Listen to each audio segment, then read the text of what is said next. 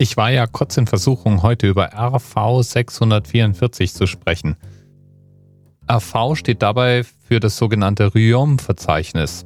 Riom ist der Mann, der die Werke von Antonio Vivaldi in eine systematische Ordnung gebracht hat und sich dann in der Fachcommunity durchgesetzt hat.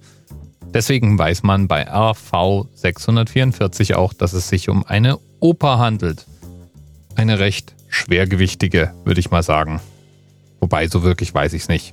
Kann man sich auf YouTube anhören, schneide ich jetzt hier mal nicht rein, denn so wirklich, wirklich gerne angehört habe ich es mir nicht.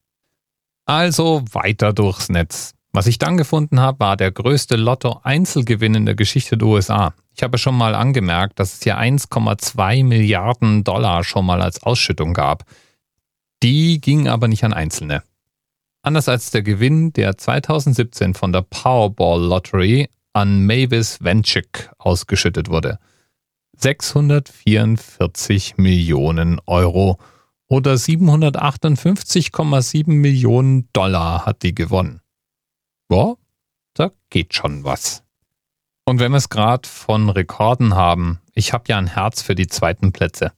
Und der zweite Platz bei der Rekordjagd nach dem dicksten Kürbis in Hessen im Jahr 2017 der ging an ein 644 Kilogramm schweres Exemplar.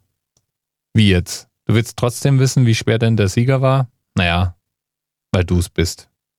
792,5 Kilo. Meine Herren. Die 644 spielt aber nicht nur bei biologischen oder finanziellen Rekorden eine Rolle. Die 644 lässt sich nämlich, wenn man sie als Kilometer pro Stunde ausdrückt, in 400 Meilen pro Stunde umrechnen. Und das ist, wie ich jetzt weiß, eine der magischen Grenzen, über die Autos bei der Jagd nach Geschwindigkeitsrekorden über Land versuchen, drüber zu springen. Da gibt es nur wenige, die es bisher geschafft haben. Es sind immer diese Rennen in dieser Salzwüste. Und 2016 versuchte ein Team, diese Marke mit einem Elektroauto zu knacken. Haben sie nicht geschafft, aber fast 600 km/h haben sie sehr wohl hinbekommen. Von der Technik weiter zum Menschen.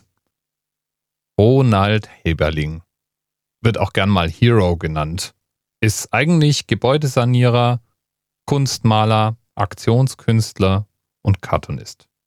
Und ebenfalls seit 2017 ist er außerdem noch Weltrekordhalter. Er hat sich nämlich hingesetzt und hat in 61 Stunden und 55 Minuten ununterbrochen Karikaturen gezeichnet. Hinbekommen hat er dabei 644 Stück. Wie soll es bei der heutigen Episode vom Anerzelt auch anders sein? Und hat damit den Rekord aufgestellt. Knapp 62 Stunden?